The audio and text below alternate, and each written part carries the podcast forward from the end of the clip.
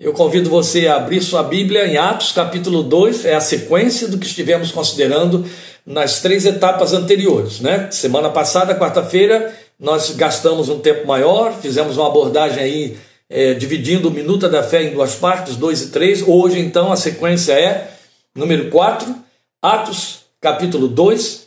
O texto que nós temos é longo.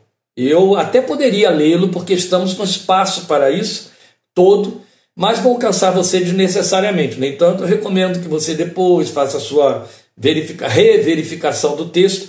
Vou, entanto, no entanto, ler uma boa parte dele e saltar para as partes que serão é, abordadas aqui em nossas considerações. Antes da leitura de Atos 2, de 1 a 40, e eu não vou ler tudo, como eu disse, Antes da leitura, eu quero recordar a você qual é a proposta. De vez em quando eu estarei fazendo isso para que ninguém se atrapalhe, ninguém se perca.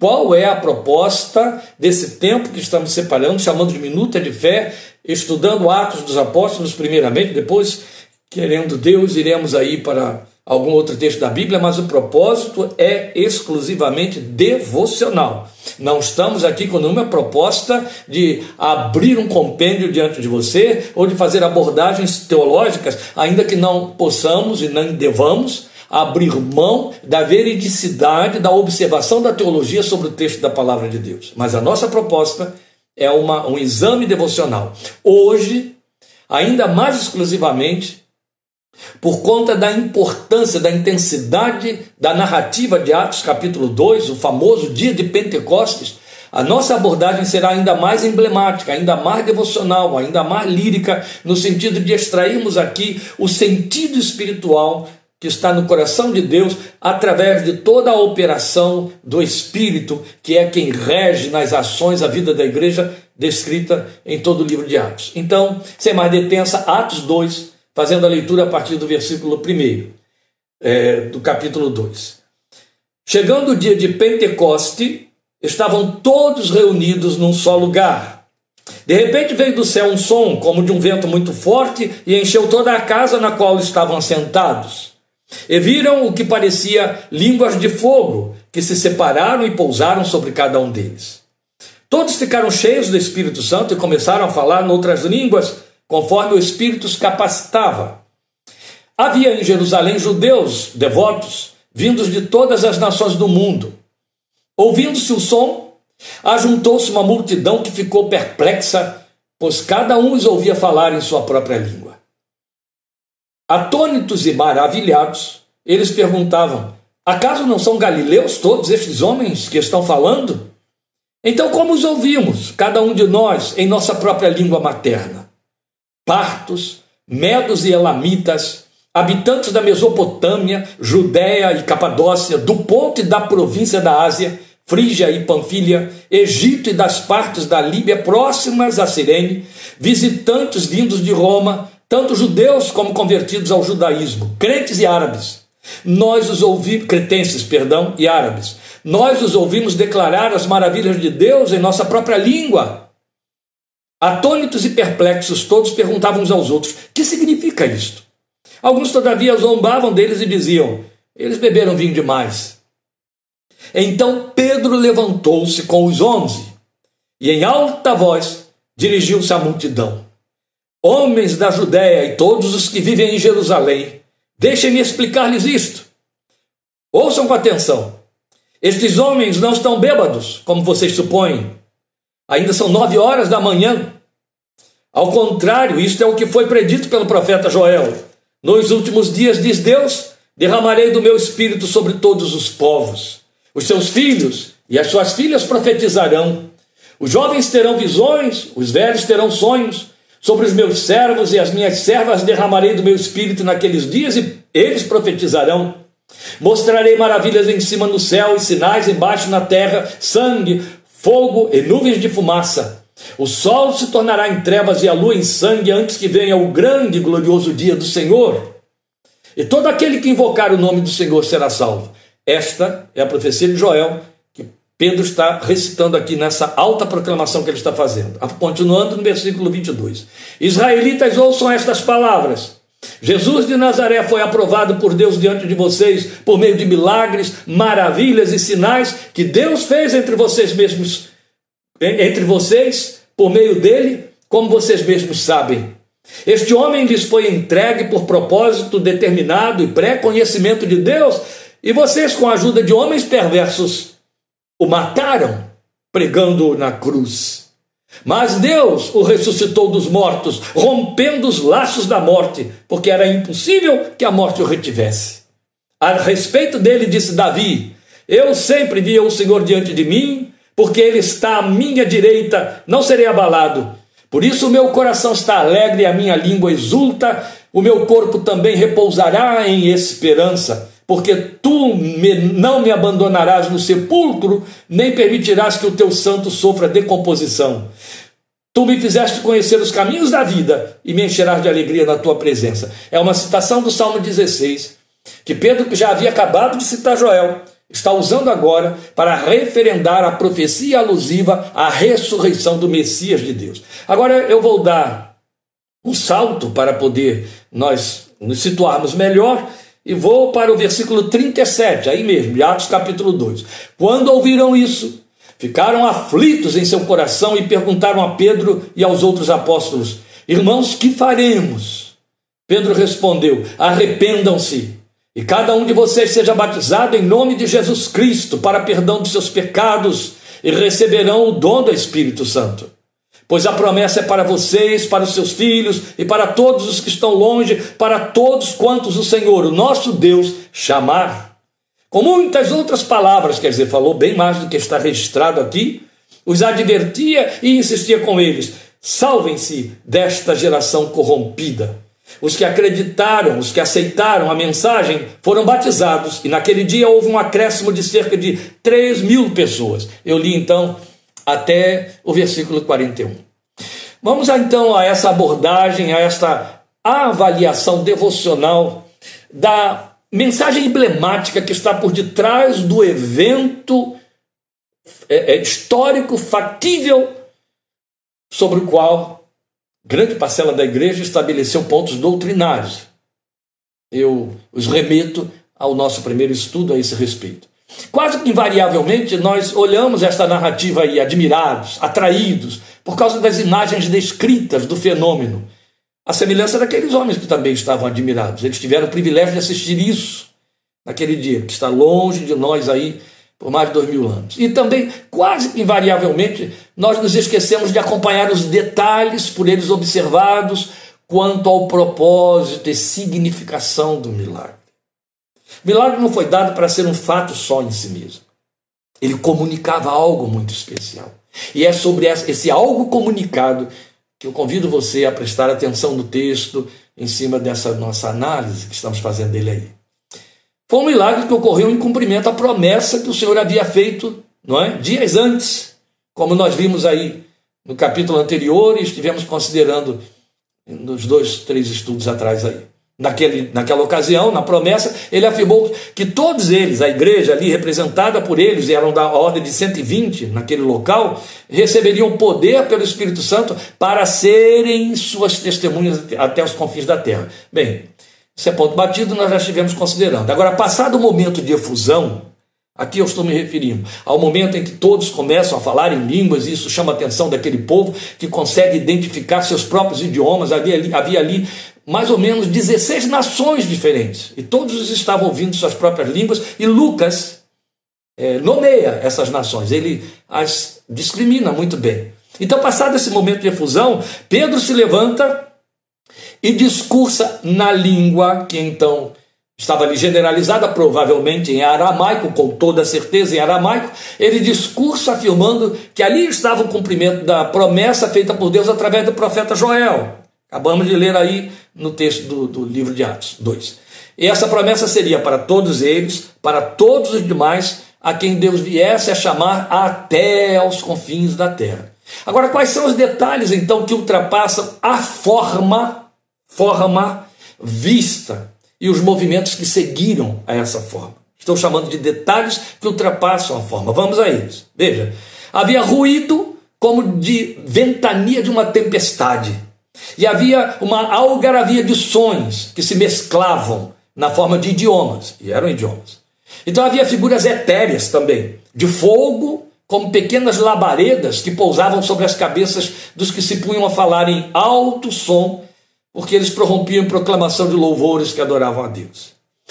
Já que, para afirmar o fato de que ali estava um emblema e uma significação muito grande por detrás do emblema, você percebe que há fenômenos que não haveria por que ter de acontecer de novo, mesmo no registro do livro de Atos sobre a ocorrência do derramar do Espírito com a presença de línguas sendo faladas pelos que estavam recebendo, sendo cheios do Espírito, posteriormente, depois dessa narrativa de Atos 2, não houve mais o som de um vento impetuoso, nem ninguém mais viu labaredas de fogo sobre a cabeça deles. Então, justamente aqui, por conta disso mesmo, já sabemos que o que Deus está fazendo é imprimindo uma significação e uma mensagem para nós. Não é? Então eles prorrompiam em proclamação de louvores que adoravam a Deus. Era isso que aquelas línguas falavam. Essas eram as formas, ou as figuras da forma. Mas onde estava a essência? Qual a essência? O que esse milagre comunicava? A fala. O milagre do derramar do Espírito, produzindo línguas que não pertenciam a quem as falava.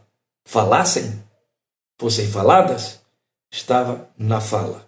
O milagre era a fala, a fala dos discípulos. Eu vou mudar isso um pouquinho e chamar de o novo idioma que a igreja recebia por ação sobrenatural do Espírito Santo de Deus.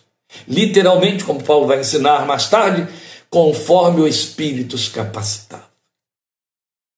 Tempo depois, doutrinando a igreja, o apóstolo Paulo está em 1 Coríntios 12, 3, 12, 3.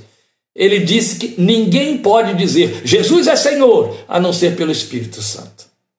Isso explica o propósito da dotação ocorrida ali. Poder para ser testemunha. É muito interessante isso que eu acabo de colocar. Aquele poder vem e eles recebem um novo idioma. Copiar o discurso da igreja, qualquer um pode fazer, dentro e fora da igreja. Até para o deboche. Qualquer um pode dizer: Jesus, Jesus é Salvador, Jesus é o Filho de Deus, Cordeiro de Deus, Jesus é o Senhor. Mas se isso não for por conta de estar incapacitado pela habitação interior do Espírito Santo, a única possibilidade de nos tornar cristãos, filhos de Deus. Lembram, se alguém não tem o Espírito de Cristo, esse tal não é dele, isso é balela, não significa nada. O mundo, desde os dias da igreja primitiva, sempre procurou copiar a forma da igreja. Vocês lembram? Quando, aí mesmo em Atos, veremos isso bem, bem mais lá para frente, um grupo de judeus que se entendiam é, é, é, exorcistas, eram filhos de um sacerdote, eles começaram a ouvir dizer que os cristãos, Paulo e outros, libertavam pessoas de opressão maligna em nome de Jesus. Eles nada tinham a ver com Jesus, eles não o conheciam, eles não estavam sob a autoridade de Jesus, o Espírito Santo não habitava dentro deles, mas eles exerciam uma prática, e esta prática, esse exorcismo era esotérico, ainda que sob é, experiências da vivência do judaísmo, eram filhos de um sacerdote chamado Sevas. Aí eles começaram a usar o talismã. Eu te expulso, eu te repreendo em nome de Jesus a quem Paulo prega. Quer dizer, eu não conheço esse Jesus, mas como eu ouvi Paulo pregando sobre ele, expulsando vocês, demônios, pelo nome dele, eu faço a mesma coisa. O texto de Atos 19 conta para nós que, inclusive, se deram muito mal, porque os espíritos que estavam na pessoa que eles estavam repreendendo ou exorcizando avançou sobre eles e usou a pessoa para espancá-los, e foi uma coisa terrível, fugiram envergonhados, etc. O mundo tenta imitar a linguagem da igreja. Mas, da mesma maneira como a igreja, é, como o homem não tem autoridade para dizer Jesus é Senhor, a não ser que o Espírito Santo habite dentro dele, vai ser apenas um discurso vazio. De igual maneira, a dotação de ter um novo idioma, só o Espírito Santo capacita. E aí vale dizer a você, já que estamos trabalhando com emblemas, que esse é um milagre que ultrapassa a forma. Ele está pleno de objetividade santa e eficaz, porque a primeira coisa que ele nos comunica é isso mesmo. Naquele dia, a igreja que revelou que estava revestida do Espírito também revelou que recebeu um novo idioma. Só quem tem o Espírito habitando dentro dele tem esse novo idioma. Pessoalmente, eu não compactuo com aqueles que desprezam o fenômeno do falar em línguas espirituais, que foi inaugurado aí nesse dia, conforme o texto histórico que acabamos de ler. Que é, na verdade, um divisor de águas na igreja, ainda nestes nossos dias, quando já deveríamos ter crescido tanto e deixado essas divisões para trás. Mas, outro tanto, eu não posso reduzir o plano de Deus ao fenômeno por si só. Há um vazio de sabedoria nisso sem objetivo prático, geral, querigmático daquilo de que ele se reveste. Não posso reduzir. Naquele dia de Pentecostes, os discípulos foram revestidos da capacidade de receber uma fala que é do reino, entende? Um idioma só seu, capacidade para se comunicar. Ali mesmo isso está provado. Guarde isso. A fala significa, não era poder para serem testemunhas, poder para poderem testemunhar, então é a capacidade para se comunicar em nome do Senhor que vai muito além da forma de efeitos. Já está atrelada a uma comunicação que Jesus havia feito, uma promessa, muito tempo antes. Já na sua escatologia, quer dizer, se despedindo deles, falando sobre os últimos tempos, a chamada escatologia de Jesus, Jesus fez uma promessa aos discípulos dizendo assim: quando vocês forem levados perante as autoridades para testemunhar, quando lhes for dado falar, lembra desse texto? Não fiquem ansiosos de antemão, pensando naquilo que vocês terão de dizer, mas o Espírito do vosso Pai é que falará em vós. Olha que lindo! E aqui está o cumprimento. Aquele que é cheio do Espírito de Deus, aquele em cujo coração o Espírito Santo passa a habitar para que ele seja de Deus, para que ele seja cristão, para que ele tenha novo nascimento, está potencializado para que Deus fale através dele e comunique o seu testemunho. Bom, não é? Você sabe que a gente já poderia ter parado por aqui para poder entender e assumir a significação, a razão porque o Espírito Santo veio com esta forma visível sobre a igreja nos primórdios. Só que eu volto a dizer, não concordo com aqueles que dizem, ah, isso aconteceu lá, era só emblemático mesmo e não vai se repetir mais. Outro tanto, não posso concordar com aqueles que entendem que a forma vale só pela forma. Cuidado com isso. Mais do que a forma, havia a essência. Havia a dotação pelo Espírito Santo de comunicar algo, além de mostrar algo acontecendo. Era mais do que mostrar algo acontecendo. Então, muito além de algaravias, e mesmo do evangeliquez pelo qual tantos querem se fazer conhecidos, não é? o sangue de Jesus tem poder, está amarrado, ou oh, glória, Deus é tremendo, isso é o evangeliquez. A gente fica presumidamente identificando crentes por essa linguagem. Ou esse é evangélico, ó, ele fala como evangélico. Esse não é o idioma do Espírito. Em essência, a dotação para comunicar algo de Deus, quando alguém está cheio do Espírito, abre a boca para falar, ainda que sem uma efusão, ainda que sem ter de estar em estado de êxtase espiritual, como foi a marca inaugural vista aqui. Também muito além dessa mescla de fala mundana e espiritual, que funciona como um sotaque, sabe? Um falar meio asdodita, onde o prolador parece transitar entre dois mundos ou num limbo que o espiritualiza. No momento, ele fala como um ímpio devasso, no outro momento, ele tem uma linguagem elevada, espiritual. Não foi desse idioma que o Espírito encarregou a igreja. Nem é isso que estamos chamando de a fala de discípulo que o Espírito Santo nos potencializa a ter. Tanto pior. Quando aquele que se entende cristão abre a boca e o que sai lá de dentro. Hum. Quando o som se fez ouvir, o que o texto que estamos verificando nos mostra?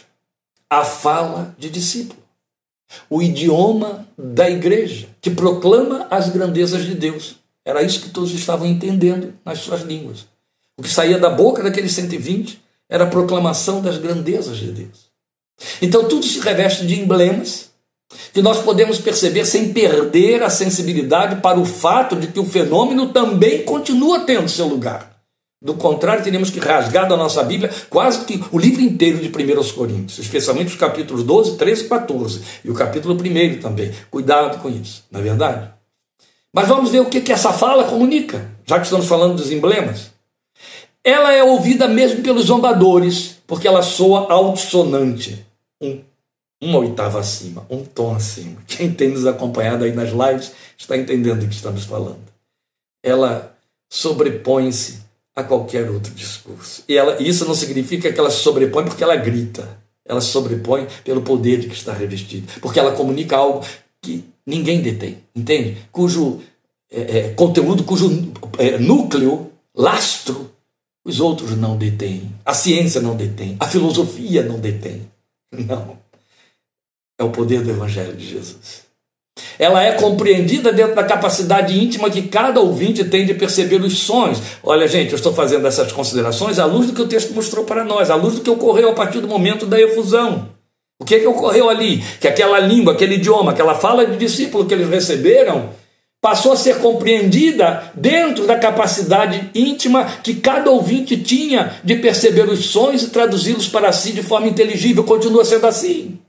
Quando você fala pelo Senhor, o Senhor fala pelo, por você, o outro, por mais resistente que esteja, recebe uma comunicação que vai lá no íntimo do ser dele, porque vem do alto, é Deus quem está falando. Ele fala daquilo que quem está produzindo nem sequer sabe o que está dizendo. Por mais estranho pareça para essa pessoa o princípio de assimilar essas comunicações interpessoais, por mais estranho que pareça. E quando a atenção a essa fala é devidamente dada, é o que acontece aqui depois do discurso de Pedro. Corações se compungem, abrem-se, querem saber mais. O que faremos, irmãos? E o espaço então vira palco para ensino e proclamação do plano redentor de Deus. Continua sendo assim. Quando os corações se abrem, tudo mais vai acontecendo. E o plano redentor de Deus é revelado através dessa obra por meio de seu filho Jesus, que a fala comunica. Então funciona como a capacidade que o Espírito dá de falarmos a língua que abre o entendimento do outro, que vai lá no seu coração, entende? Que o atrai para o conhecimento de Deus, engrandecido pela fala do adorador, até que esse outro possa ouvir tudo quanto mais nós, discípulos, podemos e devemos dizer. Então, exatamente da altura do que disse o Senhor Jesus. A boca fala do que está cheio o coração. Ora, a proposta do Evangelho é que você esteja cheio do Espírito Santo. Então, quando sua boca se abrir, o Espírito estará falando através de você. Um coração cheio do Espírito vai expor esses conteúdos em sua fala. Ainda que esteja tratando de coisas inerentes ao dia a dia, das atividades temporais, seculares. Mas há um sotaque do céu. Entende? Que faz toda a diferença. É o que os fatos descritos aí nesse texto proclamam para nós. Isso, ó, desde que a igreja peregrina na terra. Então o Espírito nos dá um idioma que o mundo não tem. Mas é um idioma que discursa da maneira que o mundo pode compreender, por mais que se oponha a ele. No primeiro momento parece apenas ruído para quem ouve, mesmo assim atrai, chama a atenção. Vamos lembrar de uma ocasião em que Paulo não estava falando em línguas no Areópago em Atenas. E aquela gente que só cogitava de saber de coisas novas correu, afluiu para ouvir o paureador. E o que eles diziam era isso. Vamos ouvir o que está dizendo esse paureador, parece que está trazendo novas doutrinas. Entende? No início, parece que é apenas um ruído, mas ainda atrai, ainda chama a atenção.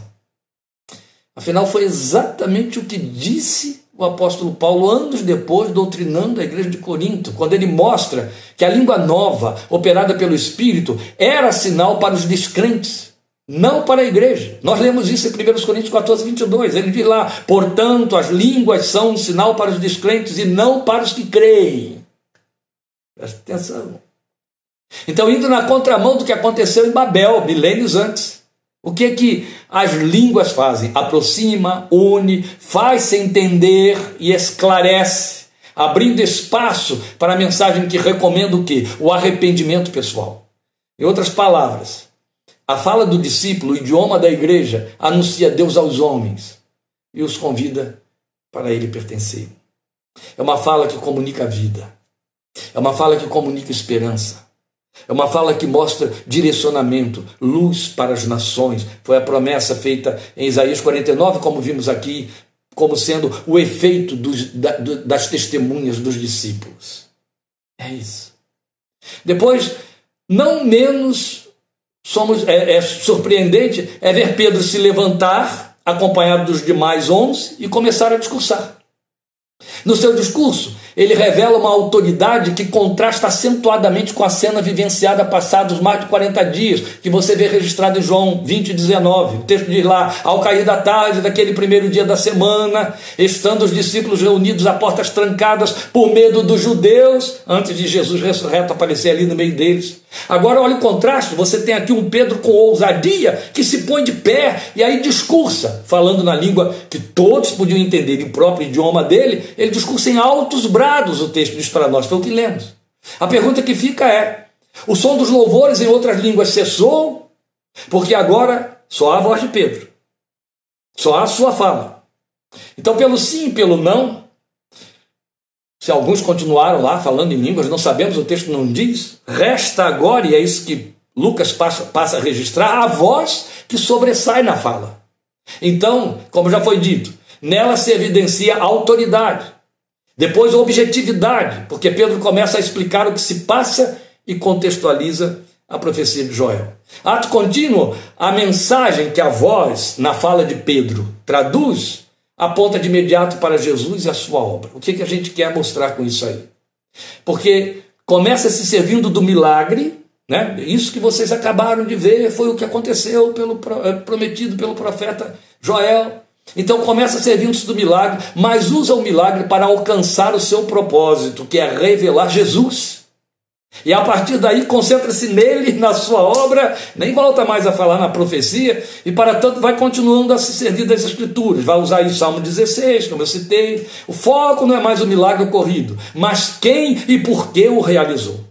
A ênfase transita do efeito para a causa. Esta é a proposta do Espírito encher a nossa vida. Ele não nos enche, somos vasos, vimos isso domingo, quem acompanhou isso aí, ele não nos enche a nosso próprio, para nosso próprio proveito. Ele nos enche para sermos, sermos testemunhas, ele nos dá ferramenta, ele nos dá meios para que o testemunho aconteça, apontando Jesus e correndo em direção a outros.